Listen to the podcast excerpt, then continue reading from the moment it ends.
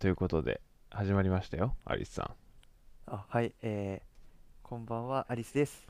こんばんは、ボブです。はい、えー、この番組、えー、ボブセキュリティラボ第33夜、えー、なんだっけ、あえっ、と、 あ、サイバーセキュリティにしか興味がないボブと、CTF しかやっていないアリスの同じ研究室の2人がお届けするラジオコンテンツになっています。えー、本日もよろしくお願いします。よろしくお願いします。あの、ボブさん、はいうちはネタで申し訳ないんですけど、はいうちはネタっていうかあれなんですけど、はい私の声があなたの マイクから聞こえます。私の声があなたマイクから聞こえます。ってないんう、ていうの跳ね返ってるあー、これはじゃあ、クラブハウスにも論類一応最小にしてるんですけど、なんかアップデートで多分変わったんですね。ちょっと頑張ってみました。はい、わかりました。じゃあ、いずれ何とかしてください。今で、まだ、今はまだ跳ね返ってます跳ね返ってますね。跳ね返ってるってことは多分これ収録、ポッドキャストで収録したやつにも載っちゃってるってことですよね。多分そうですね。若干聞こえますよ、私。なるほど。まあじゃあちょっと今日は皆さん耐えていただいて。そうですね。ちょっと二重にアリスの声が聞こえてしまいますが、えーご了承いただければと思います。できる限り離れましたか ありがとうございます。はいでなんですけど、はいちょっと今週開始時間がちょっと20分遅かったんですね。ら。そうですね。いつもだったら夜11時からの収録なんですが、今日は現在時刻は11時22分ですね。はい、ちょっと私の個人的な用事で、まあ用事といってもあの日本シリーズがやってたんで、それを見てたんですよ。野球ですね。そうですね。最初、ちょっと明日用事ある朝早いから、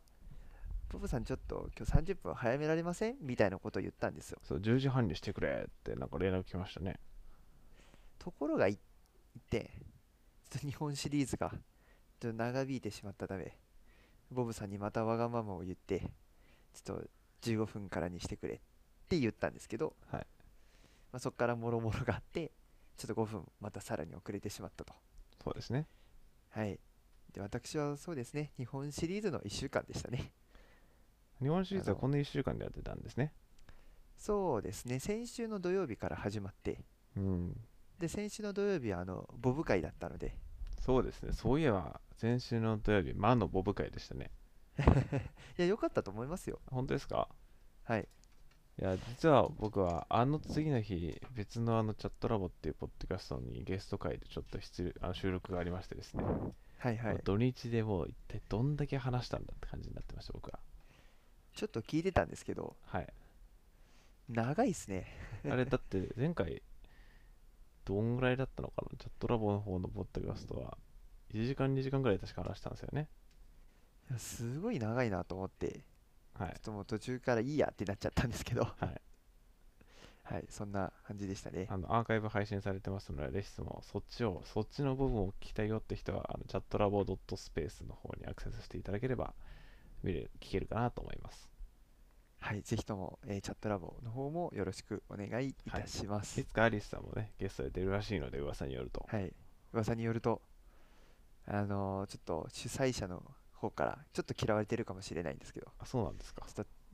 話すことがないと言われていますので、はい。自分自身もちょっとあのなんて言うんですかね人生に幅がないのではい 野球か研究かみたいな日々なので もうちょっとこう話を広げられるように精進していきたいと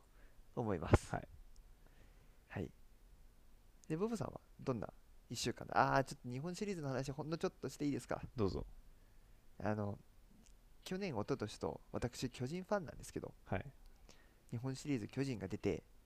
ボッコボコにやられたんですよほあの7戦やって先4勝した方が勝ちっていうのが日本シリーズなんですけど、はい去年一昨年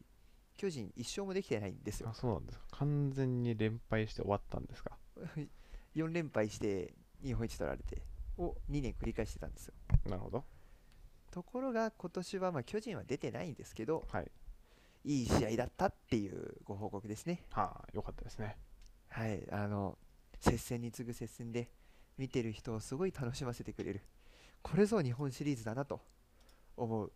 う、え1週間でしたもうレオンシリーズは終わったんですかはい先ほど終わりましたああ結果としては、はい。セ・リーグのヤクルトスワローズが日本一になりましたああ、そうなんですね。はいもう選手たちが泣いていてうわ感動するなと思ったもう2分後に、えーこの収録をしていますはいはいちょヤクルトって飲みますか昔めちゃくちゃ飲みましたよ昔飲みま、あれなんか、どうどうやって飲む派ですかえあの5本入り1セットのやつじゃないんですそかうあれ5本入り1セットのやつをちゃんとこうこうちゃんとこう蓋をこうめくって飲む派の人とあーストロ蓋ーをを腐って刺す派の人はいと指突っ込んでガボって飲んじゃうパターンいろいろあるじゃない ですか いや指突っ込んでガボは絶対嫌でしたねあそうですかはい嫌でしたへえちゃんとペリッとめくってああ綺麗にしてから風呂上がりにクッとですねクッと言ってましたね最初俺ヤクルトってあのちっちゃいやつしかないと思ってたんですよ、はいはいはい、はい、実際にはあの牛乳と同じ紙パックのでっかいのあるじゃないですかあそうなんですね確かああ知らなかっったてそれをこう飲む時なんかいつもはこうちっちゃいの飲んでたんでなんか罪悪感というかここんないつもあんなこ細かく飲んでたものをこんなガバガバ飲んでいいのかみたいな気持ちになった 過去があるって記憶がしますへえそうだったんですね、はいいや自分は全然もうあの5本入りを買ってもらってもう風呂上がりのとしかやったことがなかったんではいちょっと驚きでしたねはいはいで僕ので僕の一週ボブ一週の間1週間です聞いかていいですかボブの1週間をボブの1週間はですね今週はまあひたすら研究をしていて1週間だなって感じなんですけどはいはいはいはい特にこれといったことがなかったんですよね。なんかあったかなおー珍しいですね本当なんえかそれを聞かれるかなと思ってこれを始める前にカレンダーをチェックしたんですよ。はいはいはい、ではい、見てみるとまあ研究ばっかだなみたいな ところ であとまあ一つああるとしたら、あの IEEE っていう情報系の学会があってあの国際的はいなはいはいはい組織なんですけど多分アリスさんもごはい存知かなと思うんですね。名前だけはい、はい知っておりますこれの早稲田大学の今普通に大学名自分ポロッと言いましたけどあのめんどくさいんでカットしませんよこのああれのググったらもう出てきちゃうので、はい、ここの、うちの大学の支部っていうのがあるんですよなんかスチューデントブランチっつって、その各大学にこの生徒と、まあ、1人教授ぐらいで組織しているところがあってでその IEEE 早稲田支部ってやつなんですけど、はいはいあのそこの集まりがあったんですよはいはいで最近、まあ、やってる活動としては、まあ、各々の研究をこうちょっと紹介し合うみたいなことやっててでほ一応 IEEE って電気とか電気電子情報系の学会なんですよねでただうまあ自分たちは情報系なんですけどやっぱ最近こうまあそもそも情報系でも僕らって全然他の研究室のなんか活動って全然知らないじゃないですか知らないですねそうでまずそれがし知りたくて、まあ、他はのい情報系のこう他の研究室の方に声をかけてじゃあお互いに研究発表しようねみたいなとこでいろいろお話をしてもらってでただそれだとまあやっぱ情報系でこう閉じてるのも悲しいなと思ってでうちの大学はあの機械航空宇宙系とかの学科もあってありますねそこら辺のはい、そこら辺の方に声かけてちょっとやってよっていうのを先々週にこう急に LINE で呼び出してで Zoom でちょっほうとあの今週来てもらってやってもらってでまたそこで議論をいろいろして、まあ、議論つってもあ面白いねーって感じなんですけど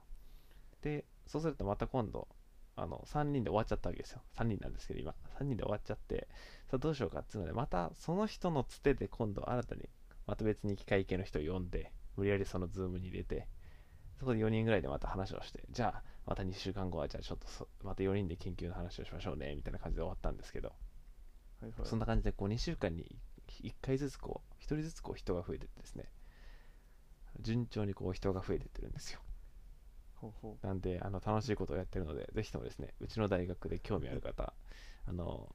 どうなんとかして僕に連絡していただければいつでもあのそこのグループのスラックに招待しますのではいという超身内宣伝でございましたうはいありがとうございますあのちょっと最近はちょっとまた話変わっちゃうんですけど、はいボブさんみぞれのリーダーですよねはい私みぞれの一員として、はいボブさんが毎週チームをあの CTF の登録をはいしてくるくれるのでやってるんですけどめちゃめちゃあのさ登録するの大変なんですけどね。はい。ですねあれ最近そのボブさんが登録してくれる仕事量に見え見合わないぐらい CTF が難しすぎてそうなんですよね。せっかくチーム作っても本当に3つぐらいいつも作ってくれるじゃないですかはい。どれも一問も解けずに終わるとかもうザラで特に先週そうだったじゃないですか、はいで今週もそんなんでうわーと思ってたんですよはい。で、え 3, つのうち2つ全然分かんなくてはい。で今ラスト1個をちょっと今見てるんですよはい。なんとかいけるんじゃないかっていう難易度が出てやっとほっとしてるんですよああ、なるほど。もうちょっと最近みぞれの成績が悪いんで頑張りたいなと思っているんですけどちょっとこう頑張れてないなっていう反省がありますまあ、ちょっと頑張らないといけないですね。そう。毎回、そう。難しいあですね自分たちのはいみぞれのこの CTF に参加する時のこの動きというかシステムとしては基本的に全部スラックでやっててそのそうです CTF ねごとにあの誰かがまあ大体みぞれのリーダーの僕があのサイト上から登録をして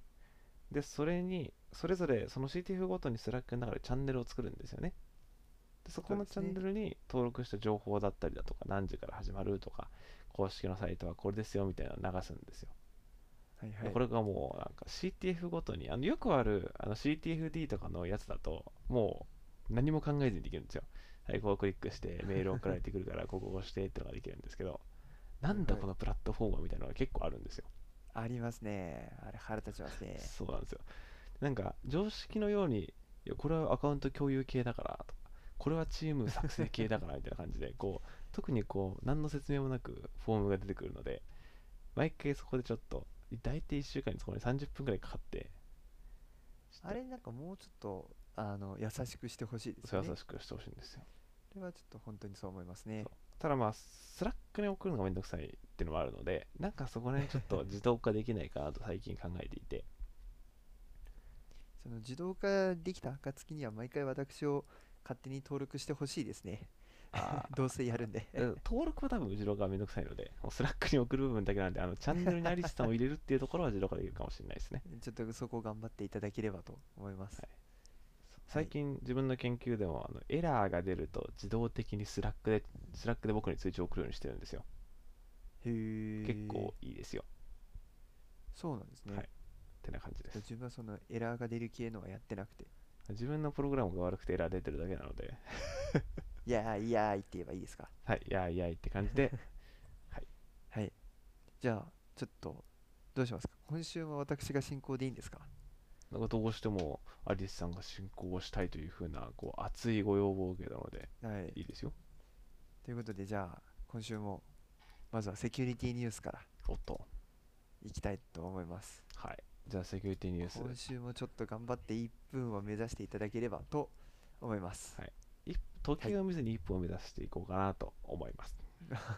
勝負に出ますねはい はい。はいじゃあセキュリティニュースを1分で紹介しようのコーナーなんですが、えっと、今日今は回ですね、紹介する記事はですね、これギガ人の記事なんですけども、えパスワードやアドミンなど、えー安易なパスワードをデフォルトに設定することを禁じる法案をイギリス政府が提出と。へいうふうな記事です。おこれ今回はい大して説明することもなくてですね、もうこのタイ トル通りで、あのもう少しは細かく説明するとですね、はいあのまあいろんなこう製品ありますよね。皆さん家で使ってる Wi-Fi のルーターとか、最近はテレビとかもネットにつながりますし、まあ、スマートスピーカーとかもありますよね。であそこら辺って結構まあ管理画面とかに入るためにですね、パスワードを入力する必要があるんですけども、まあ、これがですね、まあ、よくこのパスワードだったり、こうアドミンとか、まあ、大抵ここら辺のパスワードが使われてるよねみたいなのがあったりするんですよね。でそういうのそうですねをやっぱ攻撃者に狙ってですね、まあ、どうせこれってデフォルトのパスワードはこういう簡単なやつだからっつって、そこにこう攻撃者がログインしちゃったりするんですよ。なんうんうでん、イギリス政府は、そういうのやめましょうと。えー必ずせ売る製品、ネットワークにつながる IoT 系の製品は、そういったパスワードとか、アドミンとか、そういったパスワードはやめて、それぞれこうランダムなものにちゃんとしなさいと。しかも、それもみんな共通なんじゃなくて、それぞれの製品で、それぞれのこう利用者ごとに異なるパスワードってものをもう生成しましょうというふうなことをやりましょうというふうな法案が出ましたという話です。はい、1分25秒ですね。あ実際はこれタイトルは実質こうゼロカウント状態なのいで。やいや、私ダメですよ。はい。ダメですよ。はい。はいはい。いや、ただこのニュースを聞いて思うのはう、ん、はい。やっぱりこう、あの、例えば、なんて言えばいいですかね。この製品はこのパスワードってうんこう、分けろってことじゃないですか。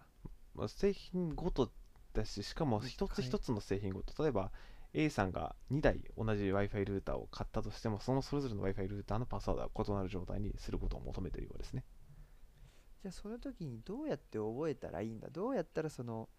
パスワードを変えてもこううまく回るのかうん。というのもやってほしいですよね最近そだのと、はい、そうですね。うん例えばこれはやるなっていう割にはこれをやらないためのそのメリットとか、はいこうしたらいけるよとかどうやったら簡単にできるよっていうのもやっぱ付け加えてあげないとあのただこうなんか命令に従ってるだけでちょっと気分悪いじゃないですなるかほど。なんかそこがこううまく改善されたらいいなって個人的には思いますねう。ん、確かにそうですね。まあ、実際には多分こう紙とかであの印刷したシールをこう各デバイスの裏に貼ってあるとかいうそういう状態になるのかなとは思ってますけど。うんうんうんうん確ちかに。なみにこれ実はこのギガ人の記事でこういうタイトルになってるんですけども、まあこれの一番大元のこのイギリスのガバメントが政府が出してるこのページを見てみるとですね、実はもう一つ求めていて、そういうふうなデフォルトのパスワードをやめましょうねっていうふうなのに加えて、2つ求めてるんですよ。1つが、うん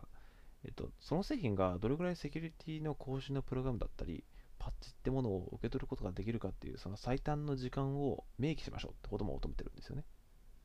ほうほであともう一つ求めてるのが、セキュリティの研究者とかが製品の問題だったり、バグってものを発見したら、連絡する公開、連絡するその連絡先ってものを必ず公開しましょうっていうようなことも求めてるんですよ。う。ほなので結構、まあ、後者は自分たちのようなセキュリティ研究をやる人たちにとってはありがたいようなところかなとは思いますね。う。確かに。そうですね。はいああ、なるほど。まあ。 でも確かにな、パスワードどうしても同じにしちゃうもんな。まあ、今回の話はあくまでもデフォルトのパスワードなので、はいあれですけど。まあ、どうでしかもあれですよね、デフォルトのパスワードって結局そんなん言われたってわからないじゃんってこう思う方もいるかもしれないですけど、実際にあのデフォルトのパスワードを検索するためのサービスってのが結構あって、ほルーターの型番入れると、このルーターのデフォルトのパスワード、ID とパスワードはこれですよってことが調べられるんですよ、ネット上で。う。へえ。そうなんですね。ちそうょっなんとですそれは知らなかったですね。へえ。なんでま参考あに気をつしますけないといけないですね。ということで、はいまあ、あの自分たち、我々ができる対策としては、まあ、そもそもまずデフォルトのパスワードから変更しておきましょうねっていうところですね。はい。はい。と いうのが、今週はいのセキュリティニュースのコーナーでした。わあ。はい。はい。ではお便りのコーナーに行きたいんですけどはいお便りは届いていますかお便りはですね、お便りはですね、なんと届いてないんですよ。お届いてないんですね届いてないんですよ。おっとなかなか今週も厳しいスタートスタートじゃないなもう 3分の2ぐらい終わってますけど、はいそういった時の進行もアリスさんにはは任せてるので、僕は何もできないですよ。おーっとじゃあどうしよっかな何話そうかなえー、あ、そう、大事なニュースがありましした、ありました。大事なニュース が。た助け舟出してくはいれるんですね、大事なニュースがありましてですね。はい、まあ、自分たちはこれ、ポッドキャストの配信、まあ、いろいろと、えっと、Apple Podcast だったり、Google Podcast だったり、Amazon Music、Amazon Podcast、Amazon Podcast って名前になってないんですけど、まあ、そこら辺でいろいろやってるんですけども、このはいはい大元の配信は、あの Spotify っていうところが運営してる Anchor っていうポッドキャスト配信プラットフォームを使ってるんですね。はいはいでそれだと、まあ、どれぐらい再生されてるのかとか、どれぐらいのこう視聴者がいるのかってところはチェックできるんですよ。うんうんそこがですね、ついに総再生回数がですね、1000回を超えました。おお1000回も超えたんですか、は現時点で、えー、ボブセキュリティラボを始めてから1094回再生されてるようです。へえということは1個あたり30回ぐらいは聞かれてるってことなんですねそうですね、例えばへー直近だと、前回のあのボブ一人会だと50回ぐらい再生されてるので、おボブひ一人会いいんですね、回数。ボブ一人会結構あの良さそうですよ。ということは、今後とも定期的にそうボブ一人会をやった方が、えそういうわけではなくてね、でもただこれボブ一人会何が面白いのかって、まあ結構はい僕、密度高く話してたじゃないですか。ああ、そうですね、結あ構のそれが、はい。私の稼がなくなった分、それ結構僕密に話してて、これ、アはいンカーだと、どれぐらい聞かれてるかってのもデータとして見れるんですよ。はいだはからこれがあくまでも Spotify で聞いてた人限定なんですけども、なるほど、はい、なんでちょっと偏りはあるんですけども、例えば前々回だと、30分のうちどれぐらい、アベレージどれぐらい聞いてたかっていうと、7分32秒が平均になってるんですよ。はいはい、ただまあ実際その最初一瞬で止めた人とかもいるので、はい、なんとも言えないところなんですけど、ただ前回のボブ一人会は35分のうち平均で21分も聞かれてるんですよ。ほうほうほうほう。これ結構すごくないですかっていうことは、やっぱ私が向いてないんじゃないですかね。そんなことはなあくあ、て、卒業いや、そか。そんいやそんなこといやー BSL 卒業いやかい。や絶対ないです、絶 対ないです。100回までは卒業させなんかさせませんから、 100回もや100回るまでんだ。は卒業卒業させないので、じゃあ、ちょっと100回はアリス卒業記念会になるはずなので、ダメです、ダメ です。 100回ってことは2年やるのか。 2年は最低でもやる予定ですきので、ついなあ、はいちょっとまあそれは要相談でははいはいそんな感じなので、結構だから密度高くこうバチバチ話してくるのも意外と今後リスナーの皆さんには受けるのかもしれないですね。私が疲れるんですよでそこはじゃあちょっとあの1週間かけてあのフルチャージしていただいて、いや無理です 無理です1週間かけてフルチャージしていただいて、別別のネタだったらいいんだけどなはいでも考えてくださいだって前回のボブ会、まあ今回その21分、平均で21分だとすると、50人が21分聞いてるわけですよ。はいはいって考えると、えー計算するとどんぐらいですかね。50を大体3で割ると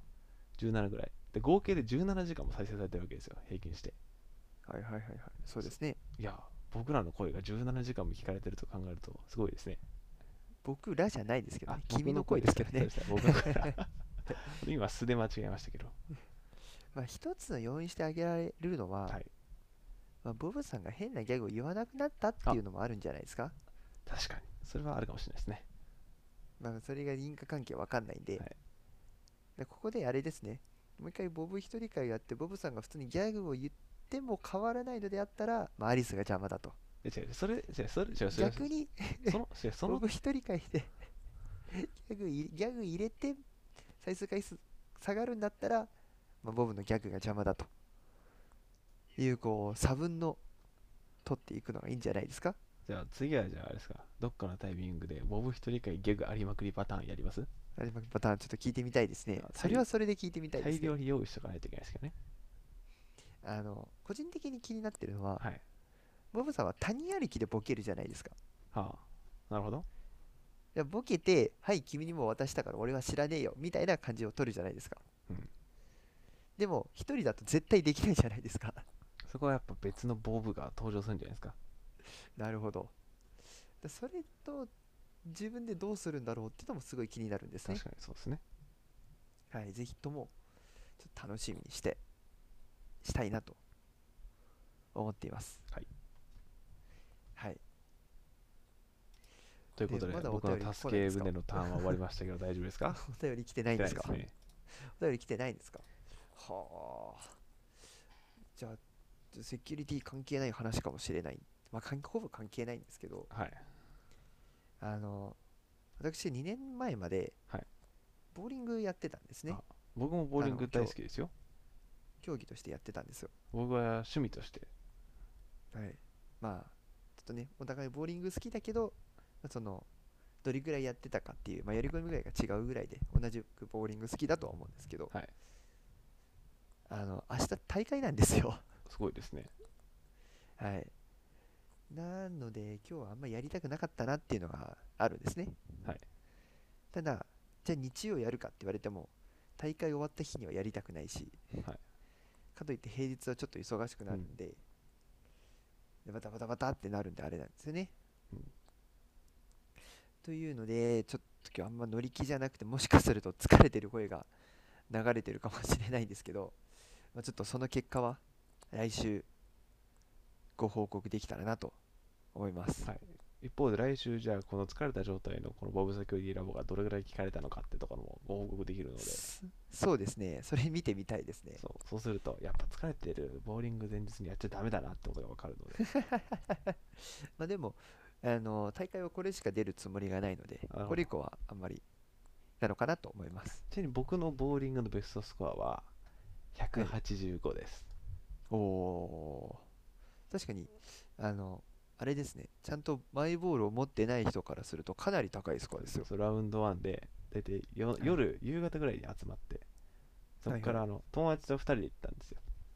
はい。でまあ空いてたんで1人1レーン使ってはい。い15ゲームぐらい投げてや、素人で15ゲームってすごいですね。私もう崩壊するかと思いましたよ体が次の日大変だったんだろうなと思いますね。やっぱでもあれ1人で1レーン使えるのってめちゃめちゃいいですねまあ基本はそうですけどね、ボーリングやってる人あは、そうなんですね大体そうやってで取もなってんまかすでねも。なんかその時にラウンド1の人に1人で1レーンでいいですかいい1レーン使えますかみたいな話したらなんかあアメリカンですかみたいな話を聞かれて言われたんですよああなんだアメリンカンはと思って、いや、僕はジャパニーズですみたいなこと思ってたんですけど、あら、あどどういうことなんですかね、アメリカンちょっとちょっとそれはお話ししたいですねは。はい。 2つ方式があるんですよ。はいそれはヨーロピアンとアメリカンがあるんですよ。はいで、おそらく一般の方はヨーロピアンしかやったことがないんですね。はい。で、アメリカンは何かっていうと、あの、ボーリング場って、なんとなくこう、2レーン1つセットみたいな感じになってませんかあの、ボール、この置き場がこう共有されてますもんね。そうですよね。2つのレーンをきあの共有されてますよね。はいあれって、まあ、1番と2番、3番と4番というふうになってるんですね。あまあなんなんとなく想像つくかなと思うんですけど、それを 1, ボックスって言うんですよ、はい2レーンで1ボックスって言うんですよあ、はあはい。でアメリカンっていうのは奇数フレームと偶数フレームで投げるレーンが変わるんですよえっと、フレームってのは、あのえっ、とあなんて言えばいいですかねあのあれですよね、ストライあクだと1回で終わのるマス1個分ってことですよね。ママスス1個分だと1投になっちゃうんですよあでもあの難しいですけどマスママスがこうあるじゃないですか。マスがこう、でっかいマスがあって、その上に、こう、1あー投は目、い2投目っ右てあ上るじにちゃなっちいゃですくかみ。たいなそれ、うですそねの1個とですよね。だから9フレームのそうですうちのひ一つってことですよね。 10, て10フレームですけあ、どじゅ19はあれゴルグですね。はい。そうです あの要はストライクだと1投ではあるはいそれ以外だと2投かかるっていうのが1フレームなんですよただ最終フレームはストライクだったら3まあちょ回っと投げるんですよね。スペアでも3回投げれるんですけど、はい まあちょっとこう最後だけ特殊なんですけど、はいでアメリカンだと,、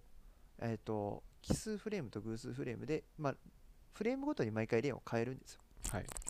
例えば第1フレームで1番レーンで投げたら第2フレームは2番レーン、うん第3フレームは1番レーンってなるんですよはい。でそうなると第10フレームは2番レーンで投げ終わるんですけど、はい次のゲームの第1フレームも2番レーンから投げるんですよああ、なるほど。でちょっと交互になっていくんですよ。はいっていうのがアメリカンっていう方式で、はいまあ、競技ではほとんどアメリカンですね。んヨーロピアンでやるのはまあないですね。ヨーロピアンは常に同じレ常に同じレーンでーす。ン。ああ、なるほど。そうです。でアメリカンにすると何があるかっていうと2つのレーンを使うんで、まあ、状況が違うんですよ。はいあのレーンの上にオイルが塗られてるんですけど、まあ、当然オイルなので投げるたんびに形が変わっていくんですよ。はい。えっと、ボールについたり逆にボールによってこう伸びちゃったりするのでその違いを見極めながら投げる必要があるんですね。たまにこう、オイルぬりぬりくん走ってますもんね。 はいまあ、そういうマシンがメンテマシンがたまに動いてますね。はい。まあ、そういうのでこう引くんですけどただあれも完璧じゃないんで、はいあの同じように引いたつもりでも最初から違うってこともあったりするんですよ。それも含めて競技なわけですもんね。そうですね。他にもいろんな外的要因があるんですけど、はいまあ、それらを見比べて、だひどい時はあの1番レーンではこのボール使うけど2番レーンでは別のボール使うっていうこともあったりするんですよ。えちょっとそこはこうあの情報戦ですね。ーああ、なるほど。はい、あの CTF 並みに面白いスポーツなので、うんまあ、ボブさんもコロナ明けたらぜひともこう競技をちょっとやってみてもいいんじゃないですか。で、僕はもうやりたいですよ、ボーリング。教えてくださいね。おーじゃあレッスン料はちょっと取るとして、はい、レッスン料は取らないです。いずれ、こう、ボブセキュリティラボ主催ボーリング会がありますから。あーその時私は欠席いたしまいすや、ねダメですよ。はい。といった感じで、珍しくお便りがない第33夜だったんですけど、もうちょっと締めに入ろうとしてますよ。早いですね。もう30分ですからね。なるほど。なんか、あれ私は早く寝かせてください。アリスさんに任せると、セキュリティ要素がこうグググってきょあの圧縮されそまうすなんねで。すよ。 30あ分の中セキュリティについて話したって4 3、4分じゃないですか。 ニュセキュリティニュースしかないですね。ちょっとそれじゃやっぱボブセキュリティ、あくまでも僕たちあれですよ、ラボですかそらうねそうそうラボですよ。そうですよ。あのただ私が